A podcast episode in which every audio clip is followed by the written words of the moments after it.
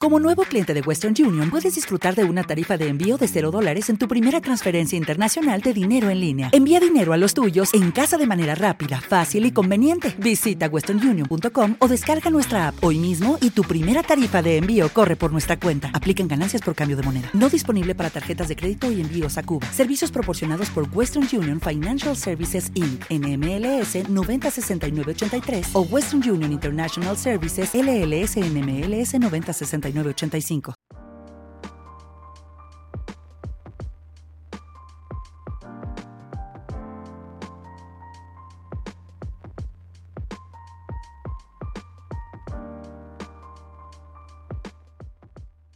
Hola, muy buenas noches a todos nuestros queridos oyentes. Bienvenidos a Descomponiendo Fotogramas. Bienvenidos a nuestro primer capítulo de este podcast. Y mi nombre es Christopher Rojas y quiero presentarles a dos de mis compañeros. Eh, acá está conmigo José Alejandro Cartagena. Buenas noches. Y también está nuestra queridísima Isabel Alonso. Hola, buenas noches. Este capítulo lo queremos empezar eh, hablando de la película menos valorada del 2019. Su nombre es The Lighthouse, dirigida por Robert Eggers y, y escrita por él mismo. También la, la coescribió con su hermano. Eh, Robert Eggers es muy conocido por su primera película en 2015 que se llama The Witch. Eh, ambas películas son de terror. Al parecer Eggers tiene como un fetiche con el horror y está revolucionando este género. Esta película también está en planes desde antes de que se hiciera The Witch en 2015, porque Robert Eggers encontró a su hermano tratando de hacer una adaptación de un cuento de Edgar Allan Poe y pues él se, se encontró interesado y le ayudó con el guion para esta gran película. Eh, también es importante que resaltemos la, la, participación del elenco, que eran simplemente dos actores los que cargaron su espalda toda la película, que eran Robert Pattinson y William Defoe.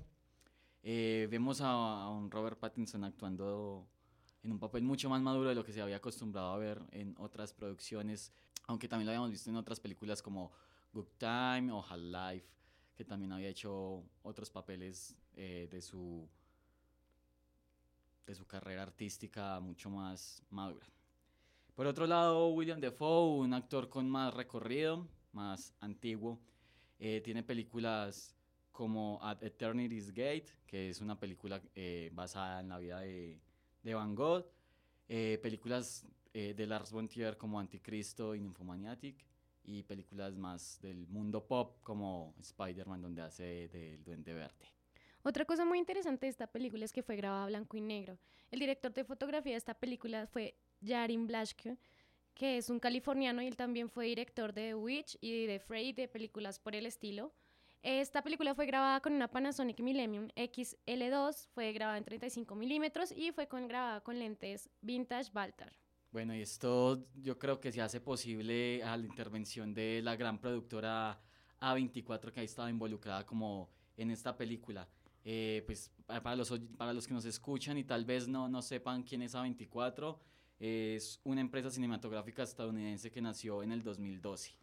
Está especializada en la, comercial, en la producción y en la distribución de cine y televisión y se ha vuelto muy famosa en el mundo independiente del cine en los últimos años.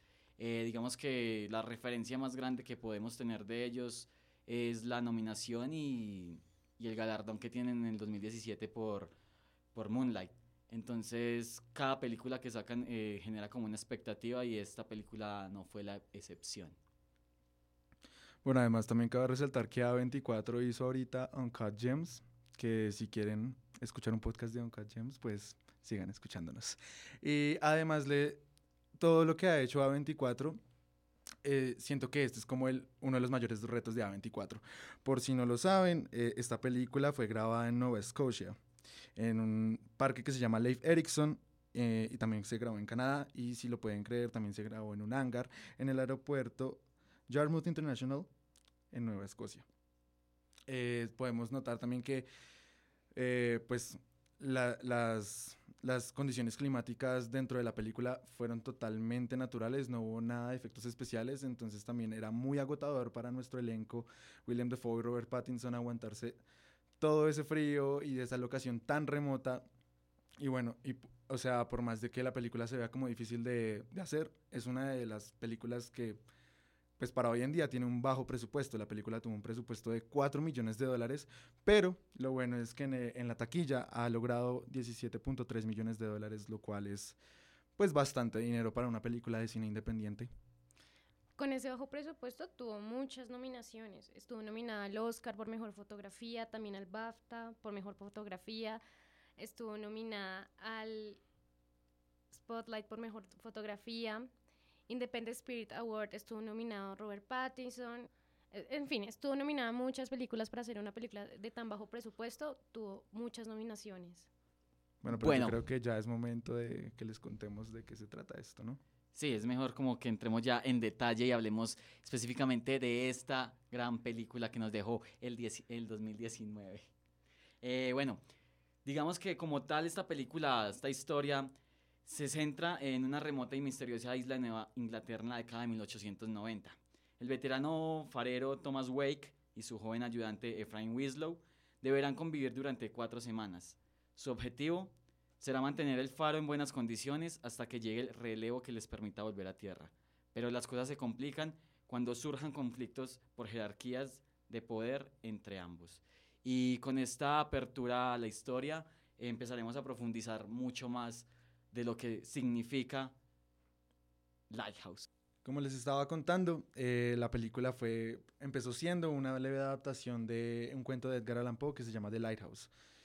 Esta historia, eh, la verdad, nunca fue terminada. La historia solo se compone como de dos páginas y se trata sobre un eh, marinero que está cuidando un faro, igual que en la película, pero eh, la forma de contar la historia de Edgar Allan Poe es por medio de un diario. Entonces empieza con el primero de enero de 1794. Eh, después va el 3 de enero y le- eh, eh, de una forma muy misteriosa la historia termina simplemente con el 4 de enero.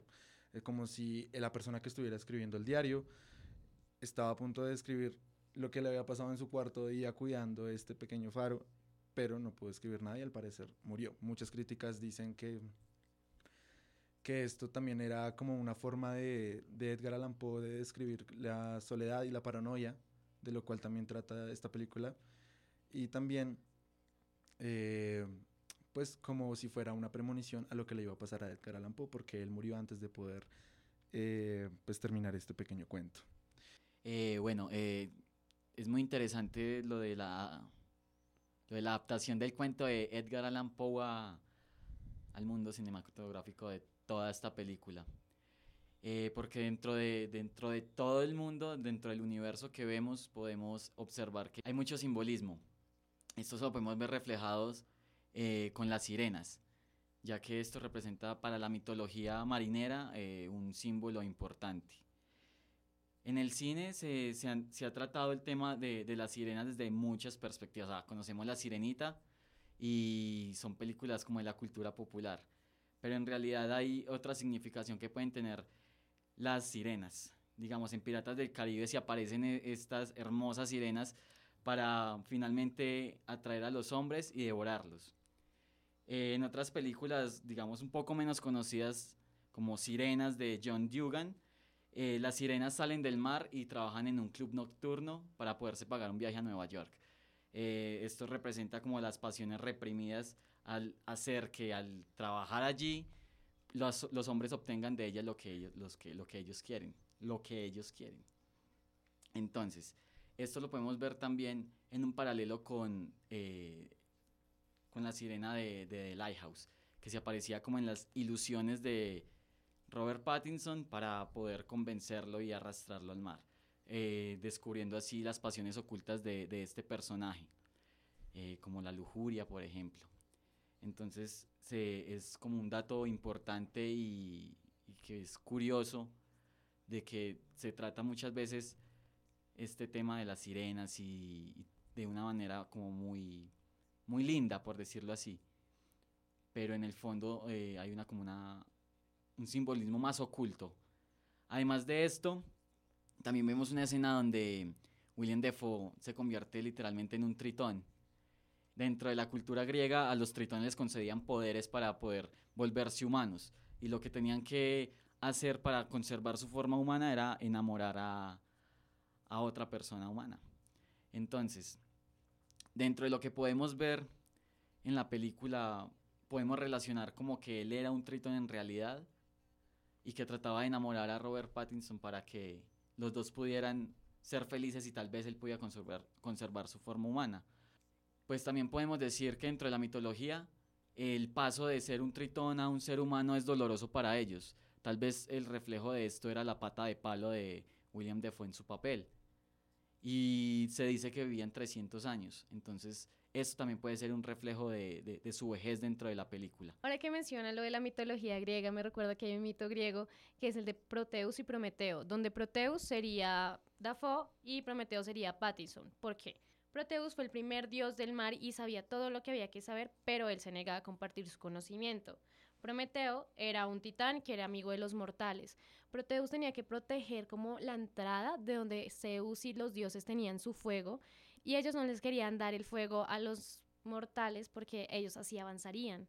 Entonces, como Prometeo era amigo de los mortales, él robó el fuego de los dioses para dárselo a los mortales, lo cual hizo que ellos avanzaran en su civilización y gracias a eso eh, Zeus lo castigó eh, haciendo como amarrándolo en una piedra y un águila tenía que ir todos los días a comerse sus tripas. Esto lo podemos relacionar cuando él sube al faro, cuando Pattison sube al faro y que ve la luz y todo esto, y las gaviotas después se lo comen. Entonces, esto es como una relación. Y Mira que es ahorita que dice Prometeo, dentro de los referentes que los hermanos utilizaron para, para esta película, de hecho hay una pintura que se llama Prometeo, que es de Jean Delville. Eh, pues es un, es un pintor, escritor que nació en Lovaina, Bélgica, y perteneció al simbolismo dentro de esta pintura se puede ver muy reflejado lo que se está diciendo con respecto a, este mito. Eh, pero más específicamente dentro de la película podemos ver la representación de un cuadro. El cuadro se llama Hypnose y es de un alemán, Sascha Schneider, de 1904. Y es esta parte donde Defoe está de pie desnudo y por sus ojos sale un rayo como de faro directamente a los ojos de, de Pattinson. Los hermanos lo tomaron literalmente de referencia para meterlo en su película. Eh, también dicho por ellos mismos, ya que ellos se habían basado en una pintura para su, anterior película The Witch, utilizaron una pintura del pintor Andrew Waite, un realista de principios del siglo XX, y este se dedicaba a pintar en Pensilvania y Maine. Lo que hacía era paisajes y retratos de, de la gente allí. Y hay un cuadro que se llama Desert Light y es literalmente un faro. Entonces, es muy probable, como lo dijeron ellos, que hayan tenido esto como referencia para emular el faro de su película. Y por último, la escena que abre toda esta película es una referencia directa a la Isla de los Muertos, una pintura de Bocklin. Y es una pintura que se ha hecho famosa porque ya antes Martínez Scorsese la había recreado en Shooter Island. Bueno, pues hablando de conexiones, hablemos de conexiones con otras películas y tomémoslo por el tema de la soledad.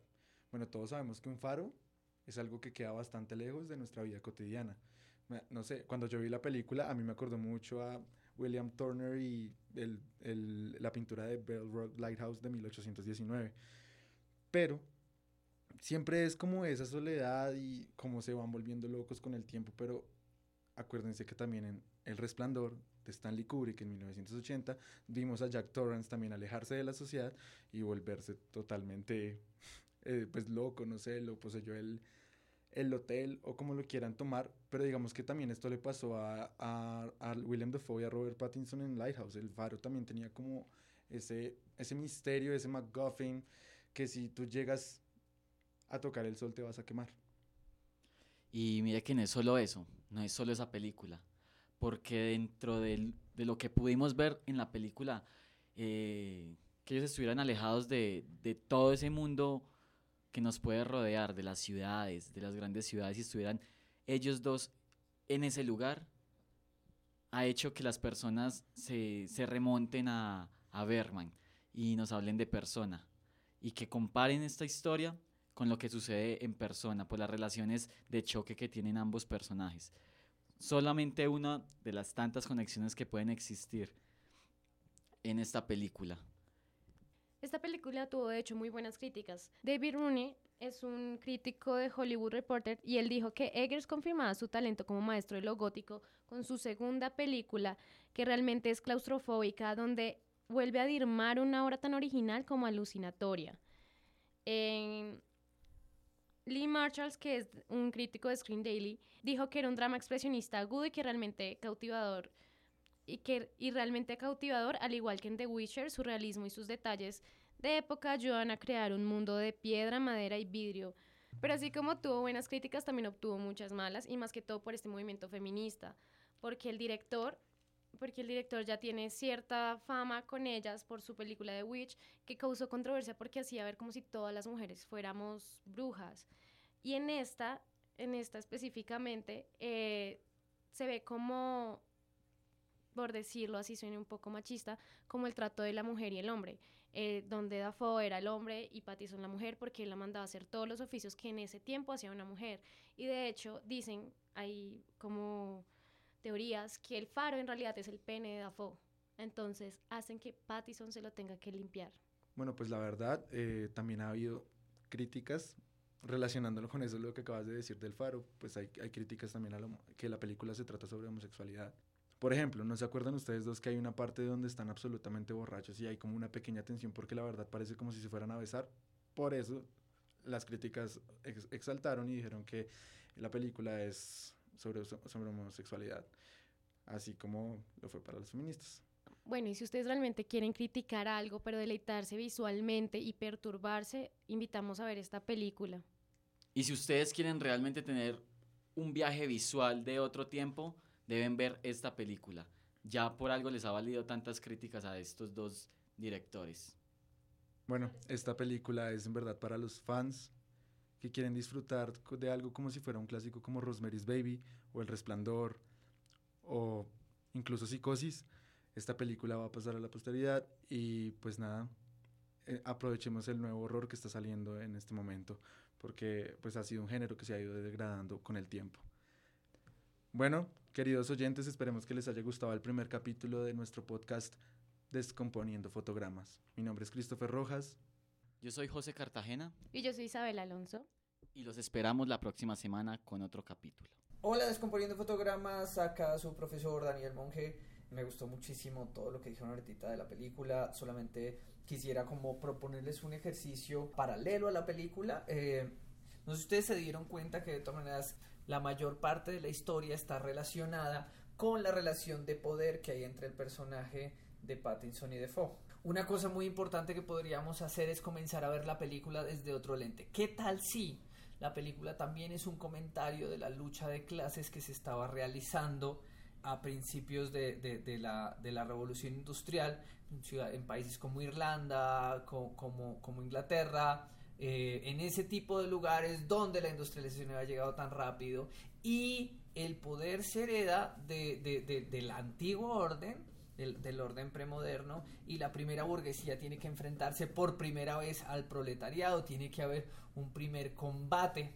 Ah, muy posiblemente el director, ni los actores, ni nadie estaba pensando esto, pero los párrafos de donde parte la historia pues son de Poe y él sí estaba pensando esto, entonces puede ser que nosotros ah, nos metiéramos en un ejercicio conceptual mirando la película desde el lente de la lucha de poder.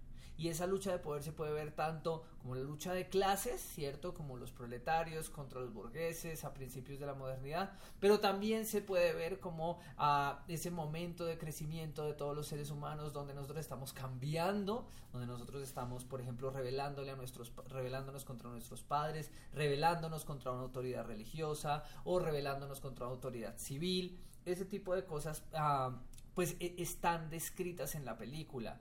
Todas estas escenas ah, donde pues primero al protagonista se le, se, le, se le tiene un apodo, pero luego se le tiene que reconocer como con un nombre y al final el poder está completamente invertido. Hablan de estas transiciones de poder que ah, no necesariamente tienen que estar eh, relacionadas con, con, lucha de clases, pero que sí están relacionadas con la forma en la que nosotros vemos y conceptualizamos la historia, la forma en la que nosotros vemos y conceptualizamos la vida. Ah, y eso es lo que me parece más interesante de la película. Entonces les propongo un ejercicio conceptual, ¿qué tal? Ah, volver a ver la película, pero esta vez verla fijándonos en esa, en esa lucha de poder que el, tanto el guion como los actores nos están proponiendo acá. Eh, espero eh, que la próxima semana eh, sigamos hablando de cine y nos vemos en Descomponiendo Fotogramas. Gracias por la invitación, chicos. Muchas gracias por escucharnos y esto fue Descomponiendo The Lighthouse.